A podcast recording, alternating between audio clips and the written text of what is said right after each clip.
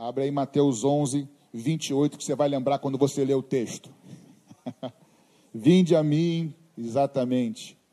Lançai sobre mim o seu jugo, aprendam de mim, que sou manso e humilde de coração. Eu queria compartilhar com vocês esse texto de Mateus, Mateus capítulo 11, versos 28 ao 30.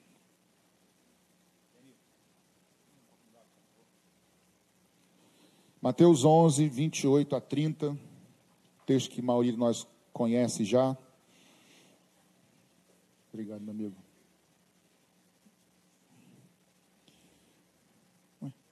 Já tinha um aqui, não vi. Tá, beleza. Diz assim, Mateus 11, 28 a 30. Venham a mim todos vocês que estão cansados e sobrecarregados, e eu os aliviarei. Tomem sobre vocês o meu jugo e aprendam de mim, porque sou manso e humilde de coração.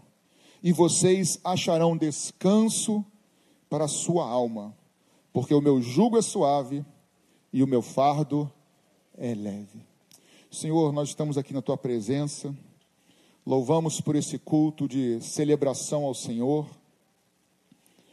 de gratidão pelas tuas bênçãos, pela tua presença por essa homenagem bonita e sincera, inspirada e grata pelas nossas mães. Muito obrigado pelo teu amor, Jesus. Talvez não exista um amor mais parecido, mais próximo do teu amor do que um amor de mãe, provavelmente.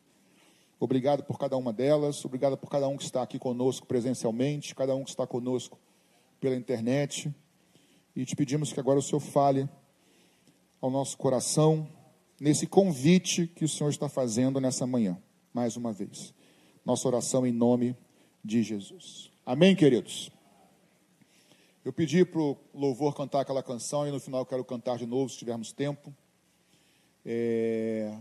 Eu só peço que, por favor, eu estou sem o, o relógio lá que está desligado, tanto um quanto. Isso, obrigado.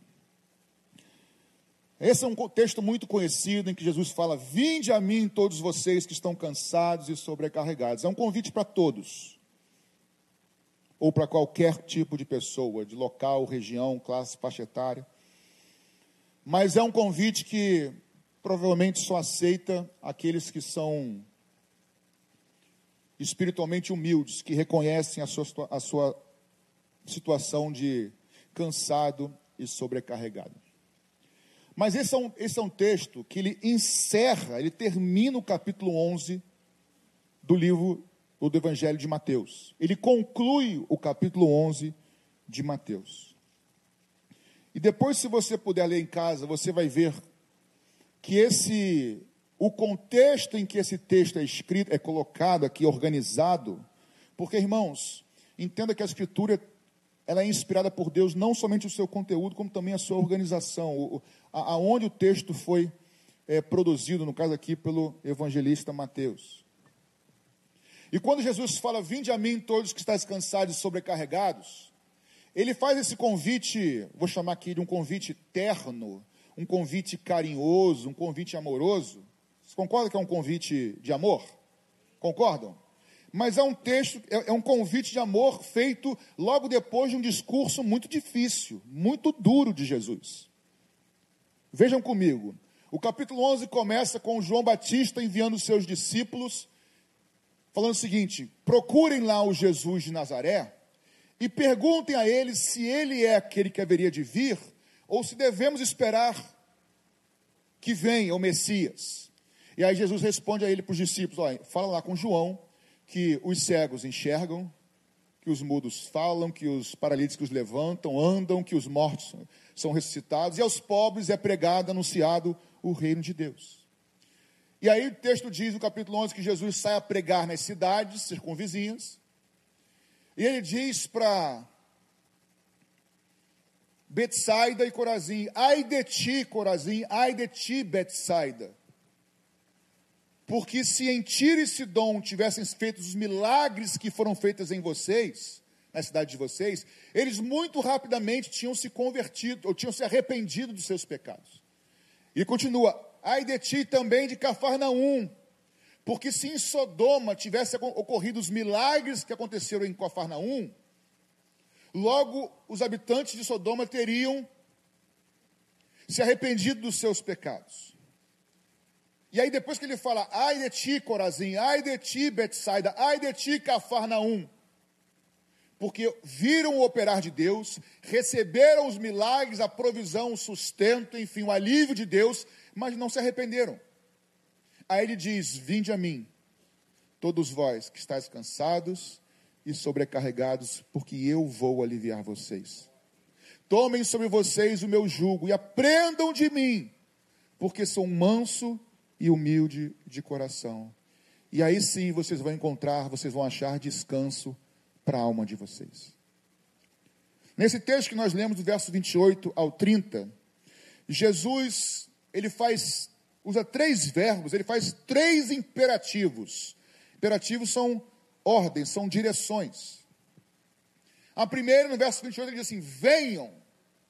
Outras versões, vinde, venham a mim.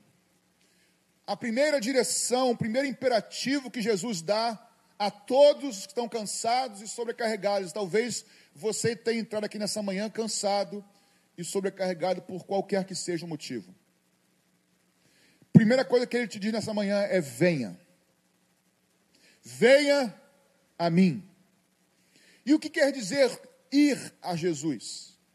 O que quer dizer vinde a mim? Primeira coisa, ir a Jesus, eu disse isso no culto de quinta-feira e vou repetir. Ir a Jesus, primeira coisa, irmãos, é, é entender quem Ele é. Ir a Jesus não é como ir ao médico, e às vezes nós precisamos ir ao médico. Ir a Jesus não é como ir a um psicólogo, e muitas vezes nós precisamos ir a um psicólogo. Não há pecado nisso, pelo contrário. Não é ir ao mercado fazer compras, nós precisamos não é recorrer a alguém. Ir a Jesus, esse convite, vinde a mim, é porque não há ninguém e não há nada sequer semelhante ou parecido a Jesus Cristo. Ir a Ele, o convite, é primeiro entender quem Ele é. E eu dizia quinta-feira e vou repetir. Jesus, queridos, Ele não é simplesmente um líder de uma religião, religião cristã. Jesus não foi simplesmente um mártir. Ele não é simplesmente um mestre. Ele não é um, um líder ou seja o que for, um bom homem, é um profeta. Jesus, Ele é o Criador dos céus e da terra, Ele é o Deus vivo que encarnou e habitou entre nós. Foi Ele quem criou todas as coisas, e tudo foi criado por meio dele, e sem Ele nada do que foi feito foi criado. Ele quem é, Dayan? Ele é o Alfa, Ele é o Ômega, ele é o princípio, Ele é o fim, Ele é o Cordeiro de Deus que tira o pecado do mundo. Ele é o mesmo ontem, hoje, sempre. Ele é antes da história, Ele é após a história, Ele dividiu a história ao meio, Ele é o Senhor de todas as coisas. Esse convite, vinde a mim, é vinde a mim que sou o Criador de todas as coisas, que tenho todas as coisas na palma das minhas mãos Jesus é diferente de tudo, irmãos. Ir a Jesus é reconhecer quem Ele é e quem nós somos. Ele é o Senhor. Mas ir a Jesus também é, ou melhor, quando João Batista pergunta, início do capítulo 11, para seus discípulos, pergunte a ele se ele é aquele que haveria de vir. Queridos, ele já veio. Ele morreu sem pecado, ressuscitou, aleluia, ao terceiro dia, subiu aos céus e prometeu voltar. Ele é o prometido, não há outro. E aí a resposta de Jesus para João Batista, para os discípulos, que eu já citei aqui: os cegos enxergam, os mudos falam, os surdos ouvem, os paralíticos andam, ir a Jesus nessa manhã de hoje, primeiro é saber quem Ele é, e também saber que Ele tudo pode. Há coisas que homens não podem fazer, há coisas que transcendem ou, ou vão além do conhecimento ou capacitação médica. psicológica, pastoral, vão além, mas não há nada além do que o Senhor possa fazer para todos aqueles que vão a Ele com confiança e com fé. Nessa manhã, querido, que você ouça a palavra, o Senhor te convidando, como Dani bem disse na canção. Vinde a mim. Eu não sei como você entrou aqui nessa manhã, aflito, sobrecarregado, com peso que você não aguenta mais carregar. Talvez um, uma prática pecaminosa que você diz: Senhor, eu não consigo, eu sou acusado de dia e de noite. Eu não consigo largar. Eu queria te dizer: você tem razão, você não consegue largar sozinho. Mas se você for ao Senhor Jesus, há poder no sangue de Jesus, há poder na cruz do Calvário, que é impossível para o homem, é possível para o Senhor. Esta é uma manhã de alívio para a sua vida, querido. Se você for ouvir essa, esse convite de dizer eu vou até Jesus, o primeiro imperativo é vinde, venham até mim. Por quê? Porque Ele é o socorro, bem presente em tempo de angústia. É Ele quem nos socorre. Talvez a tua área de peso, ou de sofrimento, ou de carga, de fardo, seja uma outra área que você está cansado de carregar. Eu quero repetir. Eu creio que nessa manhã há um convite do Senhor para aliviar a tua carga, o teu fardo. E o primeiro passo qual é? Ir até Ele.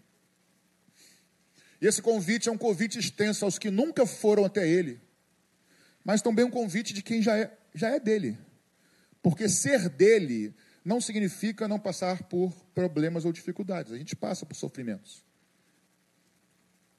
E ele diz: Vinde a mim, todos vocês que estão cansados e sobrecarregados.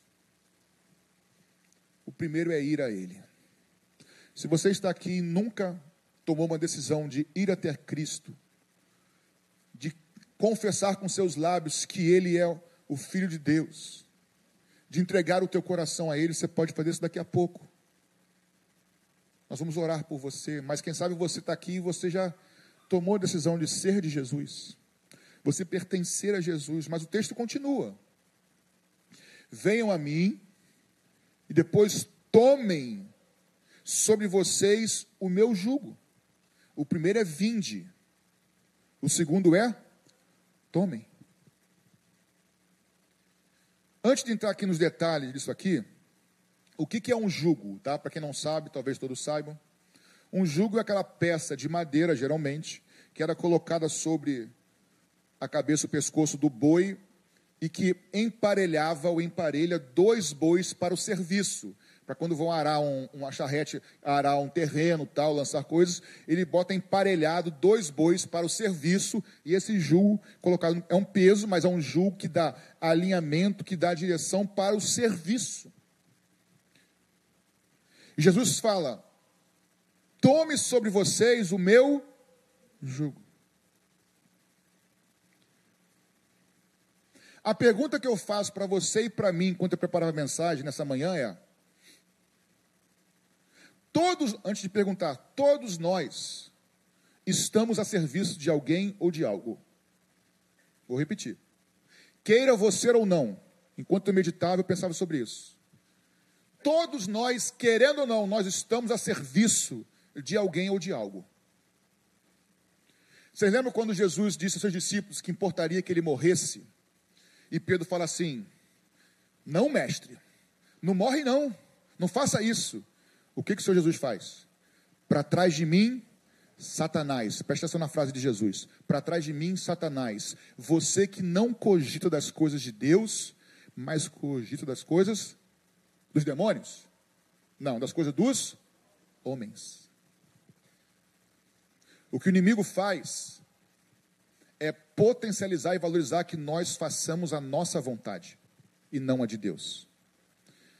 Minha pergunta para você pensar é, e para mim também, nós estamos a serviço da vontade de Deus ou nós estamos a serviço da nossa própria vontade? Porque todos nós estamos, querendo ou não, a serviço de alguém ou de algo. E eu vou além, você e eu estamos a serviço de ideologias, seja qual for, ou a serviço do Evangelho do Reino de Deus.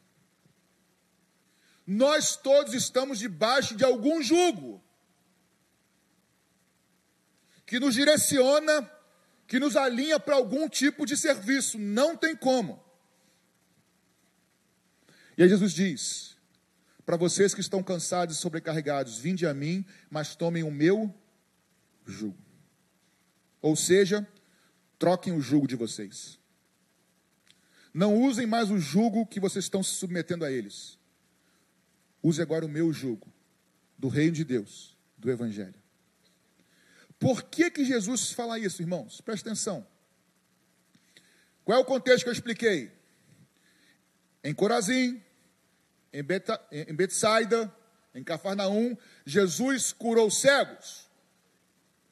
Jesus levantou paralíticos. Agora eu vou pegar o contexto. Jesus deu alívio a sofrimentos. Deu alívio? Deu. Mas eles não se arrependeram. Eles não entenderam quem era Jesus de verdade. Eles apenas queriam alívio para suas dores momentâneas. Estamos juntos, queridos? Aí Jesus fala assim: Vinde a mim, vocês que estão cansados e sobrecarregados, porque eu quero e eu vou aliviar vocês. Mas não só isso, tome sobre vocês o meu jugo. Ou seja, Jesus não quer simplesmente aliviar a gente momentaneamente. Ele quer nos dar descanso para a alma. Alívio de uma dor é uma coisa, descanso para a alma é outra coisa. E com isso não estou dizendo que não haverá alívio momentâneo. Eu creio que haverá alívio hoje feito por Jesus nesse lugar aqui já está fazendo. Mas o descanso para a alma é um alívio constante. É um alívio que permanece. Ele diz: troque, tome sobre vocês o meu jugo.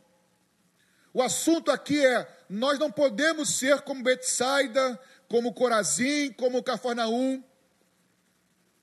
Tudo o que Jesus faz quando ele cura, e ele cura.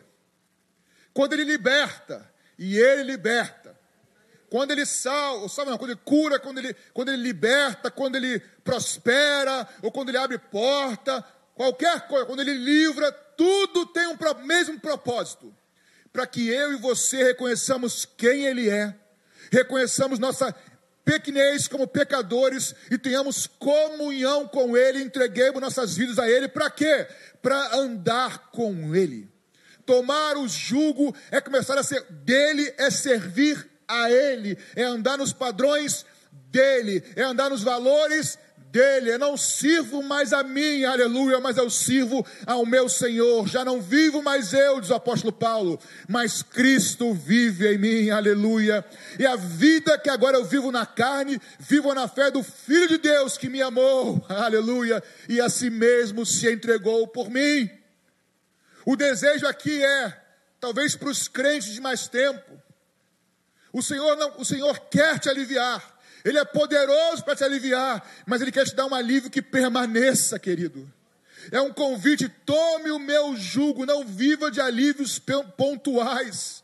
Ele quer dar descanso para nossas almas. Vinde depois.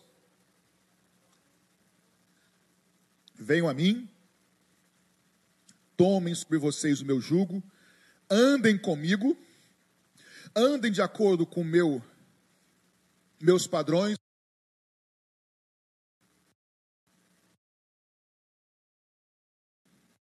Que sou manso e humilde de coração.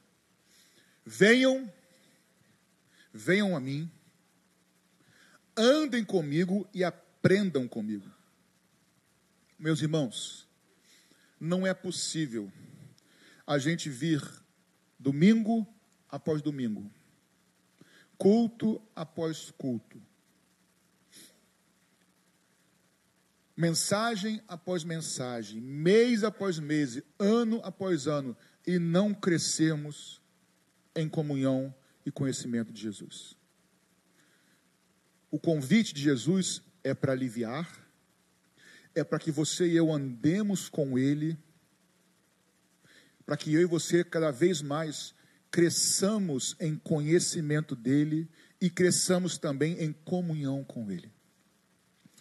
Eu dizia também no culto de quinta-feira, quando eu preguei sobre 1 João capítulo 2, capítulo 2, verso 6, 1 João diz que todo aquele que diz, todo aquele que diz que nasceu de novo, ou melhor, todo aquele que diz que permanece em Cristo, permanece nele, esse deve também andar como ele andou. Aliás, esse versículo 6, 1 João 2,6 é a base da rede, inclusive. É, é, é, o, é o texto central da rede Follow Jesus. Se nós nascemos de novo, se nós somos crentes de verdade, nós devemos andar assim como Cristo andou. Amém, queridos? E aqui ele diz: venham, ande comigo e aprendam de mim. Eu não sei você, mas eu fico muito feliz quando eu descubro algo novo na Bíblia. Não é que seja novo, é novo para mim, porque eu não tinha estudado, não sabia, não tinha meditado sobre isso. E quando eu vou estudar, a Bíblia é algo maravilhoso, irmãos. Ela não é palavra de homens, ela é palavra do Senhor de verdade. Ela é lâmpada para os nossos pés, Carmen. Ela é luz para o nosso caminho. Ele diz: aprendam de mim, porque eu sou manso e humilde de coração. Eu dizia na quinta-feira, o conhecimento de Jesus, irmãos. Vocês conhecem o texto que eu, conhecem que eu já falei aqui várias vezes, né? Eu falo, repito. João 8:32. E conhecereis a verdade, e a verdade vos libertará. Então, olha para mim, vou repetir quinta-feira aqui, tá? Quem não viu vai ver agora. Conhecereis a verdade, e a verdade vai libertar a gente. Então, eu conheço a verdade e eu sou liberto por ela, ok? Ok. O que, que diz o verso 31 anterior? Se vocês permanecerem nos meus mandamentos, vocês vão ser meus discípulos. Então eu permaneço nos mandamentos de Jesus, que é a verdade. Eu me torno o que de Jesus? Discípulo. Então eu conheço o que? A verdade e a verdade me liberta. Então, de novo, para acabar. Eu permaneço nos mandamentos de Jesus, a verdade. Aí eu me torno discípulo. Eu não me torno discípulo porque eu conheço os mandamentos. Eu me torno discípulo porque eu permaneço e pratico os mandamentos. Aí eu sou um discípulo de Jesus. E porque eu sou um discípulo, eu conheço o quê? A verdade. E porque eu conheço a verdade, a verdade me liberta. Aqui é um conhecimento da verdade? Sim ou não? Mas para eu permanecer nos mandamentos da palavra de Deus, que é a verdade, eu preciso conhecê-la? Sim ou não? Então existe um conhecer aqui e existe um conhecer aqui. Certo? Esse conhecer é cognitivo.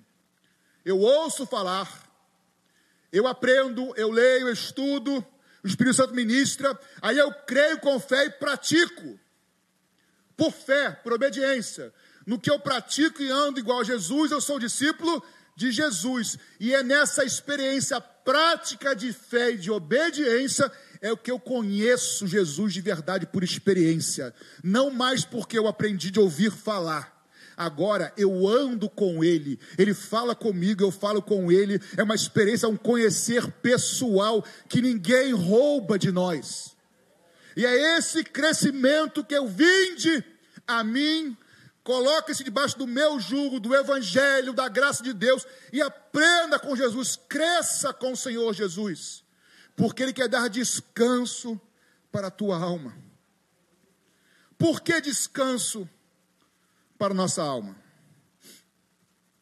Eu listei pelo menos três ou quatro coisas aqui, teria muito motivo para falar aqui hoje, mas no tempo não dá. Por que aquele que vai até Jesus, se submete ao Evangelho, à graça de Deus e anda com Jesus e cresce, por que, que esse tem descanso para a alma?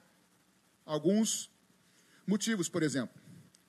Mateus 28, 20, Jesus fala assim: Você que veio até mim, olha para cá, você que veio até mim, você que anda debaixo do meu jugo, você que se submete ao Evangelho, você que anda na minha palavra, Você que é crente sincero e verdadeiro, você que está crescendo em mim, tendo comunhão com, comigo, mesmo em meio às suas lutas, Ele promete: Eu vou estar com você todos os dias, seja nos tempos bons ou ruins. Por que, que eu tenho paz, descanso na minha alma? Porque eu sei que eu não estou mais sozinho, eu sei que eu não enfrento mais as lutas sozinha, sozinho. O Senhor, aquele que me amou primeiro, aquele que te amou primeiro, Ele prometeu estar contigo todos os dias, no meio da tua dor, da tua lágrima ele não te abandona, Ele está contigo todos os dias.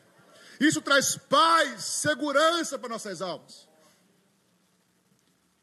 Por que, que aquele que vai até Jesus se submete ao jugo de Jesus do Evangelho da Graça, cresce em intimidade com Ele, tem essa paz, tem essa esse descanso da alma? Paulo diz em Romanos 8, 28, que ele sabe, e eu também sei, e você pode saber, você sabe também, que todas as coisas, todas as coisas, cooperam juntamente para aqueles que amam a Deus e são chamados segundo o teu propósito.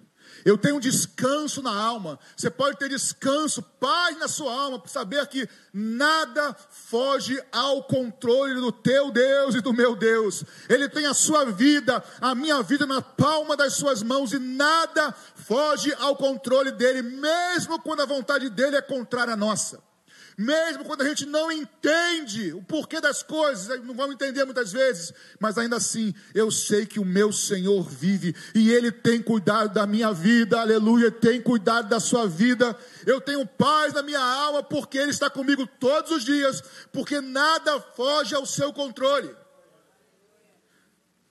Terceiro motivo, porque eu tenho, eu tenho descanso na alma. 1 João 5,18 diz que todo aquele que nasce de novo do Espírito Santo, esse não vive pecando, mas guarda a si mesmo, e o inimigo não o toca.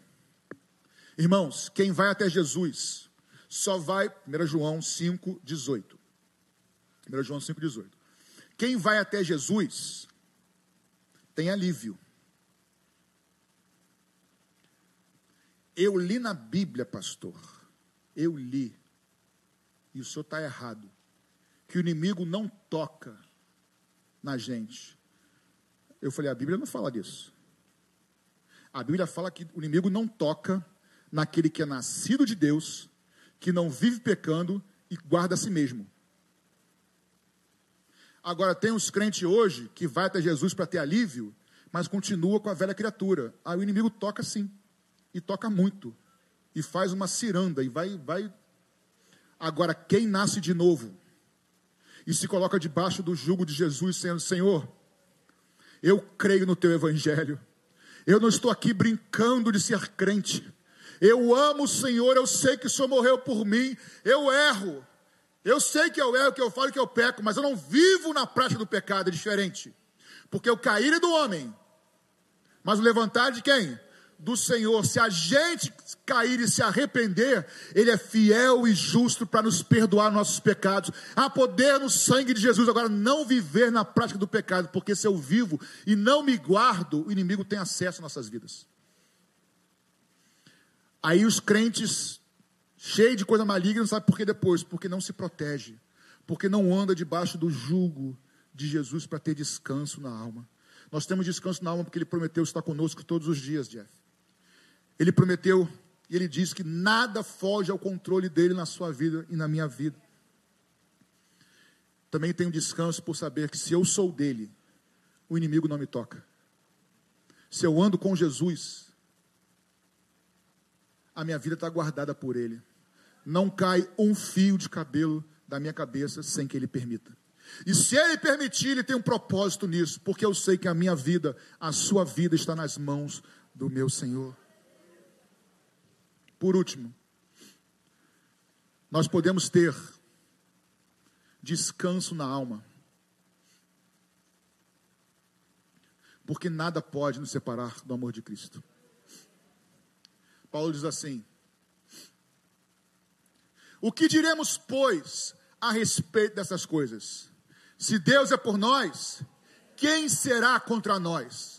aquele que nem mesmo seu filho poupou, também não dará a nós com ele todas as coisas? Quem tentará acusação contra os escolhidos de Deus? É Deus quem os justifica. Quem os condenará? É Cristo quem morreu, ou quem antes ressuscitou dentre os mortos, mortos, está destra de Deus Pai e intercede todos os dias por nós. Quem nos separará do amor de Cristo? Será tribulação, angústia, fome, perseguição, perigo, nudez ou espada? Como está escrito, somos entregues todos os dias como ovelhas para o matadouro. Mas em todas essas coisas, nós somos mais do que vitoriosos por aquele que nos amou. Porque Paulo está certo e nós estamos certos que nem a morte, nem a vida, nem anjo, nem principado, nem o presente, nem o porvir, nem altura, nem profundidade, nada, nem ninguém pode nos separar do amor de Deus que está em Cristo Jesus. Vinde a mim, vocês que estão cansados e sobrecarregados, porque Jesus tem alívio para você nessa manhã. Tome sobre vocês o jugo, a direção, o serviço do Evangelho, porque vai valer a pena, é suave, é manso. E aprenda de Jesus. E você vai ter não um alívio momentâneo somente, que muitas vezes é importante, mas um descanso para a alma. E este só usufruem aqueles que se submetem ao senhorio do jugo, da vontade, da direção de Jesus.